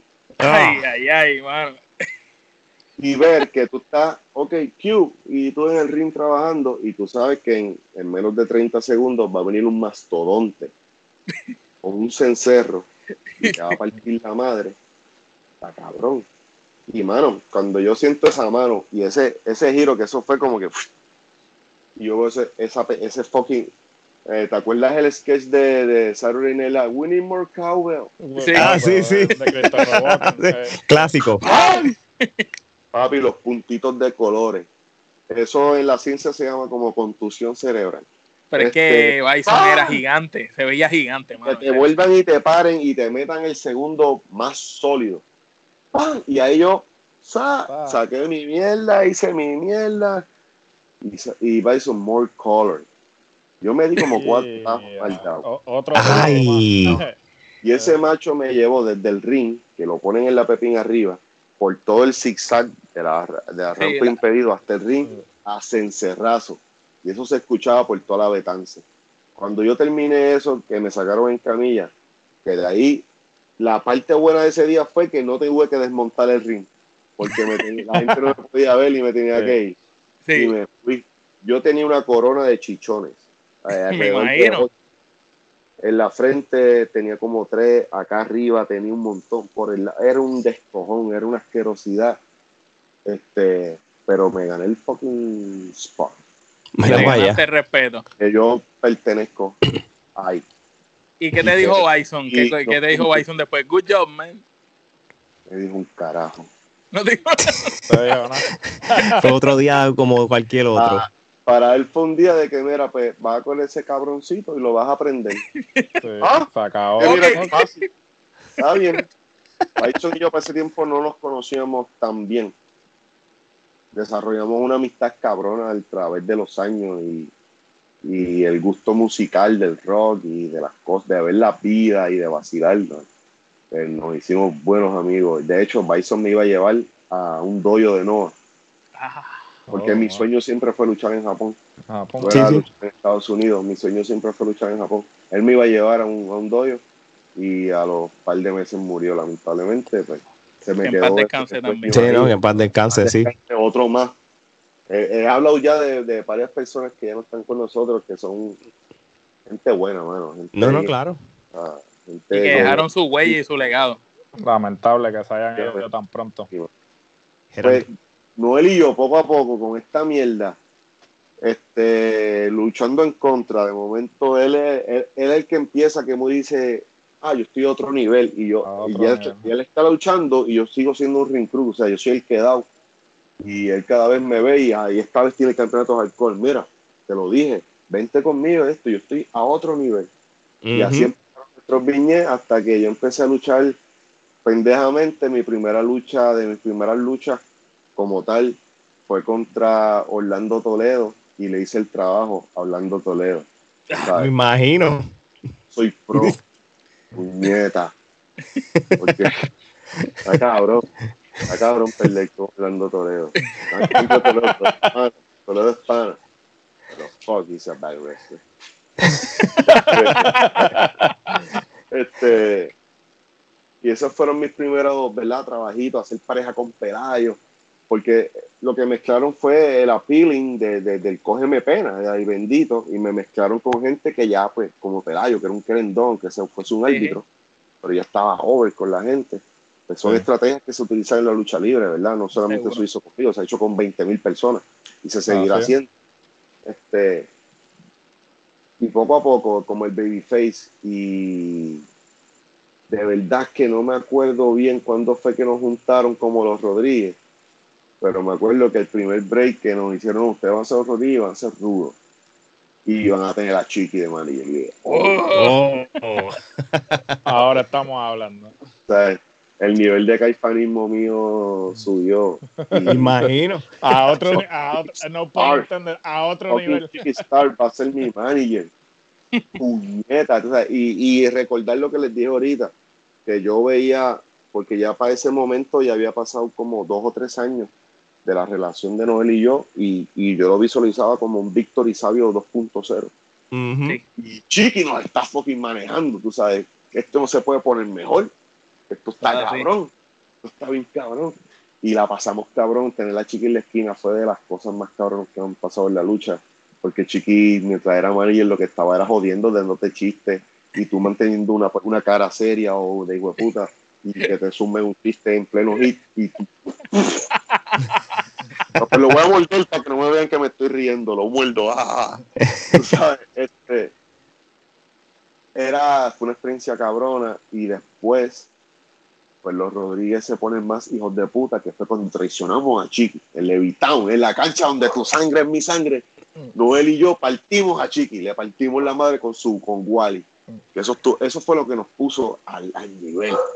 Y nos, y nos dio estos motherfuckers, estos hijos de puta. yo, yo, empecé, me acuerdo, ahora que, me, que recuerdo, que él me, dio las quejas y Luis Díaz, un pana mío rapero de Puerto Rico, maestro de historia, uno de mis hermanos. Cuando yo empecé mi cambio de actitud del luchador coge pela a cambiar mi actitud, porque cogí la juntilla con Noel la historia, un, un billete que yo le boté la comida a mi madre en el zafacón. Ok, sí. Y Tacho me llamó el pana mío, ¿cómo es posible, cabrón, que tú a Toña? cabrón, pero esto es de embuste. El que estaba grabando eso era Sabio. Sabio tenía la cámara y yo estaba actuando, y yo hice lo que Sabio me dijo que hiciera. Este, pero es una forma de ganarme el hit. Eh, se puede catalogar como cheap hit, pero joder con tu Mike, con tu misma Mike, o sea, ¿qué más rudo tú puedes ser? Así mismo es. Ya, ya, ya, de eso no se puede pasar. Es, que tú, tú hacías bien ese, ese trabajo, porque yo me acuerdo una vez, para cuando hicieron lo de la lucha del siglo parte 2 con Rey y Ricky, este, tú estabas con Noel en pareja y tú saliste y había un chamaquito, nunca se me olvida, con una pizarra de esta eh, de Margin Marker y el chamaquito está así, decía algo como que Denny, eh, eres una mierda, o algo así, y tú lo miraste y dices, tú me estás diciendo a mí que eres una mierda, y cogiste la pizarra, rompiste, tiraste al piso, me cago en tu madre, que si esto, si lo otro, te trepaste al ring, luchaste, y me acuerdo porque ese fue el día que las sillas eran como, como de conmemorativas. Conmemorativas, sí. Porque yo, me, yo estaba allí en, en la primera fila y me llevé una silla de esa con un pana mío. Y tú le dijiste eso y yo le digo al pana mío, este tipo está cabrón, tiene un micrófono y de puta, eh, la gente lo odia. Cuando la lucha termina, Miguel Pérez sale callado y va donde el chamaquito y dice, mira, como cuánto cuesta la pizarra y le suelta par de pesos. y yo le digo, ya tú vas a ver que le va a regañar allá atrás. Eso quedó cabrón. menos ese día. Eso, quedó cabrón ese día. Pero la, pizarra te yo no me acuerdo. Yo, yo, yo, yo, le rompí cartelones a mucha gente. Yo escupí a mucha gente. Yo Pero la, la pizarra quedó cabrón porque tú le dijiste. Tú dices que yo soy una mierda. Más mierda eres tú. Y le quitaste la pizarra, rompiste y lo miraste. ¿Qué pasó? A, a, muchos niños, esa era mi favorita, cuando los nenes, que los padres irresponsables se quedan en la grada y dejan que los nenes se vayan a corretear por toda la cancha esos nenes que están a principio de esto, y yo los miraba y decía, tu mai no te quiere. Tu mai está borracha allá arriba ahora mismo con un tipo que lo más seguro no es tu papá y te dejó aquí para hacer esas cosas porque tú me eres una borracha y no te quiere. Y, yo siempre me he chamaquito de 8 años, tú sabes. Eh. El troll que vive en mí. Pero eso me ayudó en muchas cosas. Eh. Porque ese, mi personaje no es hacer relaciones públicas, es todo lo contrario. Claro. Tú sabes, ser un antagonista, un motherfucker de la vida. Y de para mí era una terapia. Porque es como que, de hecho, lo que me hizo llegar a la lucha libre, que lo que les conté después de, de, la, los problemas. la depresión, los problemas, ese fue mi escape. Si no llega a ser por la lucha libre, yo no estuviese con ustedes aquí hablando. Yo me hubiese, uh me hubiese pegado un tiro. Fácil, hace tiempo, hace más de 10 años, tú sabes. Y esa mierda lucha libre, no esa mierda, este negocio me ayudó a canalizar un montón de frustraciones, de corajes, de inseguridades en mi vida. Y, a desahogarte. A través del ring, de la gente y muchas cosas que yo decía, a lo mejor yo me sentía así ese día, pero me podía salir con esa porque mi personaje se supone que hiciese esas cosas. Claro. Tú sabes. Y, y fue en, en, cierta forma una terapia y me lo gocé, me lo gocé, me lo tripié, los, los viajes largos con Noel, este, las borracheras que cogimos, que yo, él no bebía mucho, yo era el marihuano, él no, ahora él es más marihuano que yo. Tenemos licencia, oh, fuck Pero yo le decía, cuando, cuando guiábamos, que íbamos para los pueblos, yo decía, canto de cabrón. Y yo, yo, yo, yo con, con el filo en la boca, si yo te veo fumando, te voy a partir la cara, mamabicho. Y yo lo ponía ahí en mi guado, yo estaba cansado, yo, guíate. Yo, en, solar, fumando, y si yo te veo fumando, te parto la cara, canto de hijo de puta. Esto y lo otro, cabrón, que si esto y lo otro, bla, bla, bla, bla, Conoció a Boris gracias a mí, y Boris y se acabó. Boris, le partió el imen más futero. Este, y después no me quedo de otra. Este, pero ese cabrón y yo, no, él yo lo adoro, yo lo amo. A veces me encojona porque tiene su, su mierda y yo sé que a veces lo encojono, pero ese es mi hermano, bro, hasta la muerte. Y, y, la pasamos cabrón cuando traicionamos a Chiqui. ¿Sabes? Que la reacción de la gente y como te dije, el fucking Levitown, que sí, es un sitio tan sí. favorable. Sí, Levitown eh, era otra cosa. Y, y, hacer toda esa mierda y ya no somos los Rodríguez, porque ese día rompimos las camisas. Eh, somos los dueños de la malicia y de hecho ese nombre es gracias a Hermes Ayala. Ese nombre me lo dijo Hermes Ayala. Yo lo dije, espera, este es el nombre de los dueños de la... Ah, dale y nos quedamos los dueños de la malicia. Mira para allá. Que nos bautizó como los dueños de la malicia fue el Y lo usamos y se quedó hasta el sol de hoy. Ok, ok. Oye, este, Denny, en, mientras tú estabas en la IWA, este, tuviste varias luchas memorables y eso. Este, cuéntanos la, esa lucha que tú tuviste con Ricky Bandera y también tuviste una con Daniel Bryan, ¿verdad? Correcto. Sí. este, que son luchadores, obviamente, de, de, talla ahora mismo mundial. Este, ¿Cómo fue ese? De la crema, de la crema. Exactamente. Muy bien. cuéntanos primero cómo fue la experiencia de, la lucha contra Ricky y después con la de Daniel Bryan. Ok, pues con Ricky, pues era el décimo aniversario, ¿verdad? A mí me estaban dando el push como el rudo principal de la compañía creo que está en mi mejor condición física, mental, en, en, todos los sentidos de la lucha, fuera de lesiones, porque muchas veces estuve lesionado y me, me limitaba a hacer cosas. Para ese momento, yo creo que era, era de mi, de mi pick. Y, y no te niego, estaba nervioso, estaba nervioso. Yo siempre me, me ¿cómo te digo? como te dije ahorita, yo le perdí el miedo a la gente toda la mierda. Yo me pongo nervioso porque yo me pongo nervioso porque soy celoso con lo que, con lo que hago. Porque no ¿Quieres que quede bien? ¿Quieres que quede bien? Soy bien, bien exigente. Eh, y, y, y, eso me causa nervios porque me pongo mucha presión encima. Y siempre, eh, siempre he trabajado así y, y, no me molesta que sea así. Al contrario, me encanta que sea así. Eh, me encanta, ¿verdad? Que, que, cuando hago esto, pues que, que trato de hacer lo mejor posible cuando se dio la oportunidad que me dieron la, la, noticia, que era el segundo comeback de Ricky a Puerto Rico, así como que, wow, pero a la misma vez Ricky y yo siempre hemos sido amigos de años. Desde antes de ser luchador, Ricky y yo éramos panas. Este, y pues él viene ahora, yo estoy en una faceta de luchador. Él es una superestrella en Puerto Rico y en México. Tú sabes, y fue un reto cabrón. y yo entiendo que hicimos el trabajo, vendimos la historia la conferencia, la, conferencia de prensa. La conferencia estuvo en la madre. Decir, cuando cuando él te empuja así, que tú le caes encima, eso quedó cabrón. La conferencia de prensa, ese empujón fue de verdad. Sí. Sí. No lo saco. Se vio, se vio. Sí, no, porque es que se vio agitado. Cuando tú lo empujas así y él sale como bien agitado. él, él es el que me empuja. Yo, yo en ningún momento lo toqué. Yo, yo fui un MJF. Yo sí, porque te pegaste y, y lo sacaste por el techo. Y soy kaki porque es lo que tengo que hacer como hijo de puta. Y esa fue de las primeras conferencias de prensa que se transmitía en vivo por internet. Sí. ese tiempo. Y yo voy, pues yo tengo que hacer lo que me toca hacer. Yo tengo que vender esta mierda. Hay que venderla, ¿eh? Y yo le digo, y estaba la, la porcina para ese tiempo. Sí. Y yo jodí con eso, había mexicanos en el chat, se me cagaron en la madre, me dijeron 20 mil cosas que a mí me encanta, porque ese es mi trabajo. Que tú me digas esas cosas. No, y él explotó, él explotó. Él explotó. Y él, la cogió, porque él la cogió, yo le toqué una fibra. Le toqué una fibra, me empujó y yo, tú eres el Mesías en México, aquí yo soy Cristo puñeta, fue mi palabra. y, y tú eres ojo. Hicimos el stop porque sé yo, después que terminó toda la... El caro me rompió la camisa. suerte que yo tenía una tichela en el carro, porque yo, pero, y esa camisa era de las pocas que yo tenía de vestir que me gustaba y me quedaban bien y me la embarató. y los de ahí terminamos, nos fuimos a la parte de arriba, eso era una discoteca, la parte de arriba, un VIP que había y era una parte grande en cortinas, que nadie entraba y nadie veía nada. Y ahí nos metimos.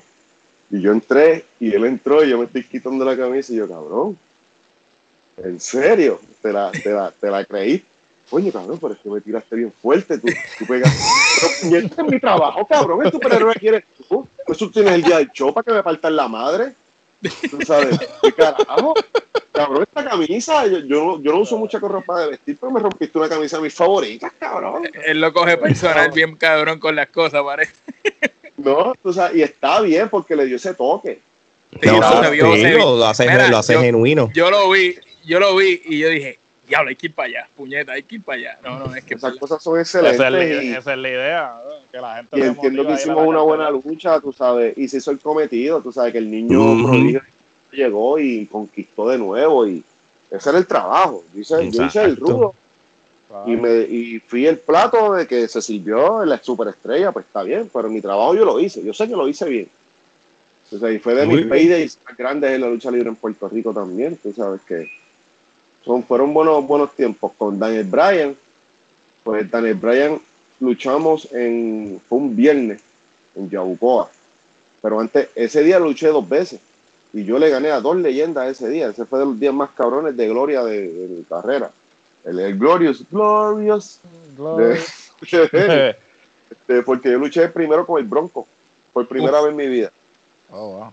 El macho, con el macho. El macho Ramón un maestro de maestros, una, una enciclopedia de, esta, de este negocio, una persona que yo respeto y admiro porque hay que dársela. El tipo es un duro. Y a la edad que tiene, la condición que tiene, no la tiene ninguno de nosotros. No, y el micrófono, como la habilidad que tenía para sacar por el techo a la gente. El, micrófono de ese tipo tiene doble filo está, y está bien afilado. El micrófono de ese hombre es otra cosa. Tú sabes, es una leyenda, punto. No, sí, no, no, indiscutible. Pues ese día luché con él. Este, gano por DQ porque el ángulo en realidad no era conmigo, era más con Xavier. Pero tenía que escalar. Y, y Daniel Bryan estaba ahí. Daniel Bryan era viernes. El domingo él volvía a WWE después que lo habían votado de Nexus para aparecer en el, en el Royal Rumble. Sí. sí, cuando había el cabo. tenía que perder el campeonato. Y pues, pues vas con Denny. Dale. Y luchamos y fue una experiencia cabrona, me noqueó de, de, verdad, me noqueó. Hubo un momento que se me apagaron las luces en el back suplex de la tercera, caí completo de cuello y volvieron los puntos de colores. Y me acuerdo que en una Pelayo se dobla a hablarme y yo lo escucho como hablando a dos millas de distancia. Diantre. Con, con caution. Yo lo miro así. No, dame un minuto que es lo que pude recuperar y seguimos y terminamos. Pero fue un honor trabajar con él. Qué brutal, hermano. Fue un honor trabajar con él, un tipo mm, extremadamente profesional, extremadamente humilde, eh, maestro, otra leyenda de este negocio, un, eh, futuro prácticamente de, de, las generaciones más modernas, estamos hablando de uno de los mejores desde la es el fucking American Dragon, brother una bestia. Daniel Bryan o Brian Danielson. El American Dragon, que fue como yo lo conocí. El American Dragon. sabes, es un orgullo cabrón, igual que fue un orgullo luchar con el LAX dos veces.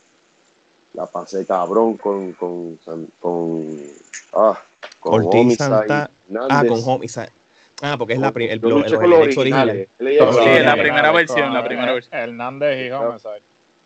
Este fue un honor luchar con los dos. Eh, y, y, qué sé yo. Y con Jay Lethal, ¿luchaste con Jay Lethal también? Con Jay Lethal en CWA, él me ganó el campeonato de CWA, fue un honor también, hicimos una buena lucha. Eh, bueno, la pasé cabrón eh, y son, ¿verdad? Cosas que uno, uno atesora y que son recuerdos que uno tiene para cuando esté más viejo de lo que estoy, pues contarle si algún día tengo un nieto que, mira, yo hice esto, era bueno embustero, pequero, si tú no puedes ni caminar ya. búscalo en YouTube. Dile, búscalo en YouTube. Exacto, gracias de que ahora está el YouTube. YouTubeame. YouTubeame. No, y entonces en tu caso tú estás salvado porque tú dices, yo hice esto y tu tío hizo esto. Exacto.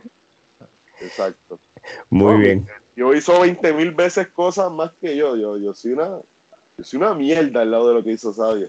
Pero también tuve el privilegio de, participar en el tryout de WWE con Kevin Owens, con Willie Mack, con Rocky Romero.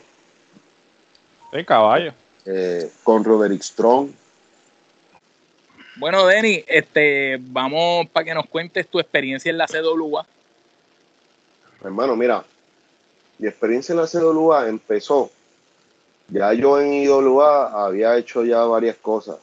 Ya había ganado casi todos los campeonatos, había hecho miles de cosas, y, pero el negocio estaba malo, estaba malo por ese tiempo. Y el income de lo que yo ganaba no era el mismo. Y yo ni de muchos luchadores. Llegó un tiempo que, que, que pues lamentablemente IWA le dio el síndrome de capital de no pagar y, me debían un, me debían un dinero y yo estaba molesto. Y que vaya la redundancia, estaba mi hermano y, Miguel, que son personas que yo aprecio, adoro y respeto con toda mi vida. Pero personas como ellos también me dijeron que esto es un negocio. Pues yo, yo actué como, como un negocio y yo entiendo que mi valor no se me está dando y le dije a Miguel, mira... Lo tienes que buscar. Este, me voy. Me voy a ir. Eh, me están ofreciendo una indie, un dinero que mucho. Em, voy a hacer mucho menos y voy a ganarme equivalente a lo que me gano aquí, haciendo la mitad de lo que hago aquí. Me conviene, es, buena, es un buen negocio para mí. Claro. Este, y era eh, la compañía era la CWA, pero la CWA no era los dueños que son actualmente que, que mucha gente conoce, ¿verdad? Como Robert Rodríguez. Este, el dueño era, le decían, eh, no me acuerdo el nombre de, pila original, me acuerdo por el apodo, le decían Caco. Y Caco eh, tenía un nombre, era luchador también, era el Big Dog, y no, Roman Reigns. Y Caco era un tipo de mi estatura, pero unas tímidas 500 libritas. Uf. tipo heavy. Y era un tipo que que era dueño de un, de un kiosquito del, del bajo mundo. Ok. Este, a los que entienden, ¿verdad? De, de, sí, sí, sí. una cafetería de Piscolabi. para hacer políticamente. De, golosinas narcóticas. no. Y cuando. Y cuando Trabajador de pues nada, me fui para allá. Este, hice par de luchitas. Gané mi dinero, estaba en baja Pero una indie, pues no es lo mismo que una empresa establecida, la, organización, la forma en que se hacen las cosas es bien diferente. Y si tú vienes de los pros a los amateurs, sin menospreciar, ¿verdad? Pero por dar un ejemplo, pues el contraste, aunque sí está ganando el dinero, pero también este, uno tiene moral de trabajo. Y eh, eh están pagando, pero al principio estaba cool, pero no, me estoy divirtiendo. Y eso es una de las cosas que a mí me gusta del negocio. Me gusta hacer el dinero, me gusta hacer lo que hago, pero me gusta divertirme haciendo lo que hago. Si yo no me estoy divirtiendo. No tiene mucho sentido. No hace, no hace ningún sentido. Para mí. Yo me tengo que divertir haciendo lo que hago me, estoy curando en salud, haciendo algo que me gusta y me gano mis par de pesos, obviamente, ya en este tiempo que yo estoy luchando, nadie vive de la lucha libre al 100%. Todos tenemos un trabajo aparte de. Este, y estuve ahí un tiempo, regreso a IWA. Ya IWA después de ahí se cierra. Este, y después de, de muchos años, pues cuando, cuando me toca volver a la CWA como ya con David Estilo y Robert Rodríguez, que estaban a cargo de la compañía, pues, yo noto que hay, varios talentos que sí, que tienen mucho potencial. Entre ellos, entre ellos, reconocí a, Black Bullet, que este chamaco que tenía este gimmick, él era un poco gordo, pero se movía bien cabrón y luchaba cabrón. Y, y a Dynamite, este, ah, nieta, qué malo yo soy con los nombres. Justin Dynamite. Ah, Justin Dynamite, es decir, que está en la, en la WWC ahora mismo. El jovencito. Sí. Cuando ese chamaco estaba empezando, que él, él, él, es hijo de Black Scorpion.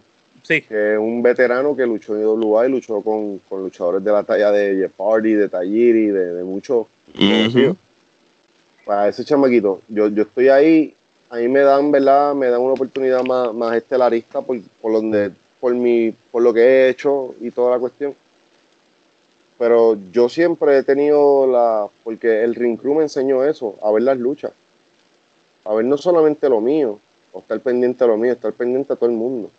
A los compañeros. Si estamos, trabajando en una compañía, si la compañía le va bien, a nosotros nos va a ir bien. Y si yo tengo un consejo para darte, para tu beneficio, o para el beneficio de X o Y talento que beneficie a la compañía, pues eventualmente nos estamos ayudando eso se trata también, compañerismo, ¿no? Claro. Y yo le dije a, David Estilo, me acuerdo, y a Black Bull, le dije, ese chamaquito lo que le hace falta son como 20 libras más, y eso es una estrella de Puerto Rico. Y el chamaquito es bueno. Yo en un momento, en un momento me lo, cuando estaba buqueando, que estoy, estoy dando un segway, me lo robé de SWA para WL. Pero él después volvió para atrás.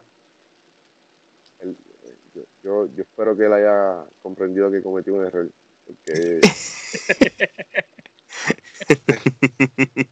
Pero eso no viene el caso. yo le deseo lo mejor a él y es tremendo talento en mi pana. Y yo lo, quiero mucho, lo respeto mucho. Muy bien. Pero a, pues en esa compañía pues vi esos talentos. Yo, yo, yo, ok, yo sé lo que yo puedo dar y lo que yo soy capaz de hacer. Pero la compañía necesita siempre tener una sangre nueva, necesita tener después de esto qué. Exacto. no, puede ser después de ti, no hay nada, no puede ser esa mierda. Tiene que haber algo más. Esto, para que no pase lo de Capitol. Para que no pase lo que pasó en la Capitol. Sí, en, parte, pero la novela no puede parar, tiene que haber una nueva estrella, alguien nuevo. A él yo le vi mucho potencial a Black Bullet. De hecho, cuando yo era campeón mundial de CWA, en varias ocasiones yo, yo dije, yo creo que Black Bullet me quita el campeonato. Yo prefiero que este chamaco me gane Juan Tutri a mí porque él es original de aquí y le da más valor a tus talentos y por ende va a motivar más a tus talentos a que sean mejores, a que hagan mejor trabajo para tu compañía. Pero me trajeron a Jay Lethal, no me iba a quejar. Claro, es fucking Jay Lethal. Y, y también se los dije, está perfecto, Yailita, toda la cuestión. Pero tú sabes lo que estás haciendo con esto, ¿verdad? Tú le estás dando un, tu campeonato principal a alguien que no es de Puerto Rico. Business wise, como compañía independiente, que no tiene el capital. el valor el Que no tienes el capital tan grande como quizá lo pudiese tener una IWA o una WCW el poco capital que tú tienes, tú lo estás invirtiendo en esta persona que tú le vas al campeonato, se va a ir de aquí y va a regresar la próxima vez que tú lo traigas el día que lo toque perderlo. todo ese dinero que tú estás gastando en pasaje, en hotel, más el talento, dáselo a los tuyos y motívalos a ser mejores. Jaylita no tiene culpa de nada de esto. A él lo llaman, lo buquean, le, pagan lo que él pide y él hace el trabajo. claro. No tiene culpa de esto. Pero vuelve otra vez lo que te dije yo empecé en este negocio de adentro hacia el ring, de la oficina hacia el ring. Y yo estoy viendo estas cosas. Y, yo siempre, siempre he sido fiel defensor y fanático del talento local y de las compañías de los nativos. Porque entiendo que si seguimos dándole la gloria al que viene de afuera, estamos siendo como el fucking gobierno de aquí, como los PNP que piensan que Estados Unidos es lo más grande del mundo, aunque dos de ustedes viven en Estados Unidos, yo no tengo nada en contra de, los americanos, de los norteamericanos que viven en Estados Unidos. Mi guerra es contra el gobierno, que son unos hijos de puta. no es la gente, la gente no tiene culpa. Y las condiciones que ese gobierno le brindan a la isla. Este, pero yo entiendo que darle la gloria a un, a un, a un extranjero, pues estás menospreciando lo tuyo. Y estás bajándole la moral a los chamacos que se están partiendo la madre por migajas que tú le estás pagando, a veces no le estás pagando.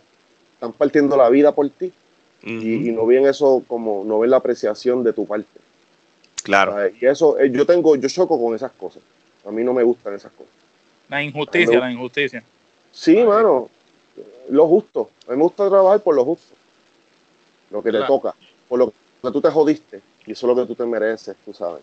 Porque tu trabajo habla por ti. Tu, tu, tu forma de ser habla por ti. Tu, tu, disciplina habla por ti.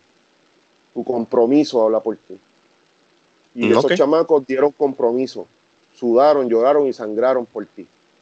¿Y cómo tú le vas a dar el título a este gringo? Que es una súper excelente persona de luchador. No, no, yo no que no lo tomen a mal. Eso está bien y, y, y, puedo hasta cierto punto entender esa parte. Pero si tú tienes chamacos aquí, que si tú le das una, una, la mitad de la paga, una cuarta parte de la paga que tú le diste a ese gringo, esos chamacos te van a hacer más y se van a motivar a ser mejores para ti, para tu compañía. Y se quedan aquí, y se queda aquí, y tú le devuelves a Puerto Rico lo que se merece donde estaba. Ese standing que Pepe le quitó a la lucha libre cuando mató a Brody. ¿Me sigue? Exacto. Geraldo. Ay, antes de, de seguir la, la, próxima pregunta, ¿no? Este, eso que tú hablas es bien importante, ¿no? Porque desafortunadamente, y es una cosa pues que me he dado cuenta viviendo entre ellos, ¿no? Lamentablemente se sigue perpetuando el complejo de inferioridad, ¿no? De que lo de afuera es lo mejor. Y el síndrome de Estocolmo. El síndrome de Estocolmo. Entonces, eh, en cierta manera, nuestra industria ha sufrido precisamente por eso, por siempre pensar que lo de afuera es mejor y lo local no, no sirve. Y una cosa que yo le admiro a los mexicanos es que la, lucha libre mexicana ha sobrevivido todos los embates y todas las cosas que por las que ha pasado, porque ellos, no importa lo que sea, y perdonando la expresión, tú le vendes a ellos mierda en palitos, pero si es mexicano, ellos te lo compran, porque ellos tienen un... apoyan, apoyan lo de ellos. Así, un nacionalismo, ¿no? Y lamentablemente en Puerto Rico tenemos que aprender mucho de los mexicanos y de los latinoamericanos en general, ¿no? A sentirnos orgullosos de que... A, mí, a mí me encabrona el refrán de que nadie es profeta en su propia tierra. En Puerto Rico se usa mucho, se usa mucho de eso y me encabrona, para serte honesto.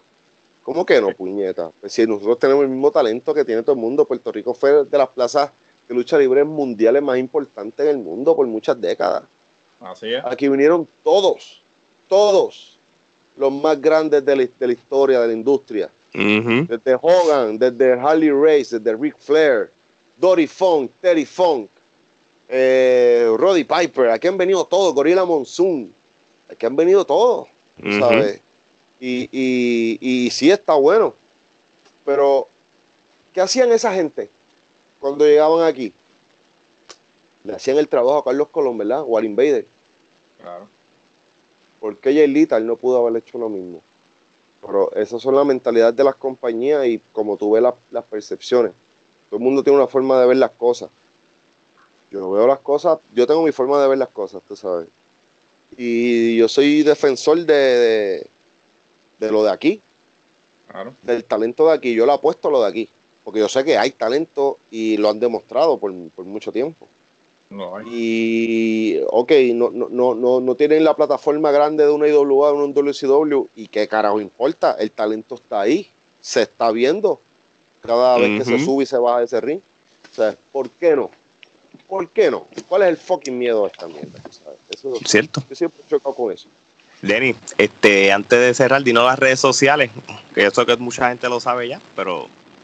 Eh, Facebook, Denis Rivera, Twitter, Denis con dos S, Rivera, eh, Instagram de NNIS Rivera, eh, la Vuelta Podcast en Instagram, la Vuelta PR en Facebook, en Twitter, en YouTube, especialmente en nuestro canal. Este, nos pueden buscar la Vuelta PR. Yo entiendo que si buscan la Vuelta PR van a ver un tipo con problemas de alcoholismo con un megáfono en la mano y le dan clic, se suscriben y vacilen con el contenido que tenemos. este, y la van a pasar bien, la van a pasar bien. Ahí, ahí tenemos hasta el sol de hoy, por la que grabé ahorita, que fue un episodio corto con Blitz de par de minutos de, de algo que pasó. Pues tenemos 80 episodios hasta el sol de hoy, en dos años que llevamos. Este, ha sido una montaña rusa de emociones, como decía dice en la lucha libre. Hemos tenido buenos invitados, regulares invitados y horribles invitados, pero de todo esto se aprende. Sí, saludos a DJ Negro, mamabicho, cabrón. Nunca le he dicho a tu entrevista. Inventaste reggaetón con más ganas, te odio. Tú eres el responsable de que haya tantos eh, personas que no cumplan su cuarto año, que se vayan de la escuela, que tengan muchos hijos y sin pagar pensión. Tu culpa y tu mierda de música. So, fuck you, DJ Negro, hoy, mañana y siempre, como dice la WWE. Bueno, y qué mejor este, manera de cerrar esto con, con, un fuck you, DJ Negro. cabrón. Es más, como decía Guelito, ponme el brazo ahí de a doble, cabrón. Denny, mano, fue un honor, mano. De verdad que gracias por de verdad que gracias. Este, me alegra y me orgullece decir que, que somos colegas en esta comunidad podcastera.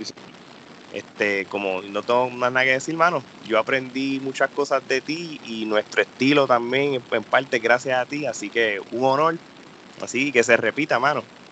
Que se repita, de verdad que sí, y a todos ustedes, hermano, el mayor de los éxitos, sigan vacilando, sigan metiéndole, este, para adelante todo el tiempo, brother, para adelante, y, se aprende todos los días, se aprende todos los días Nunca adoben las chuletas con adobo, no con helio, para que no se les suban las chuletas.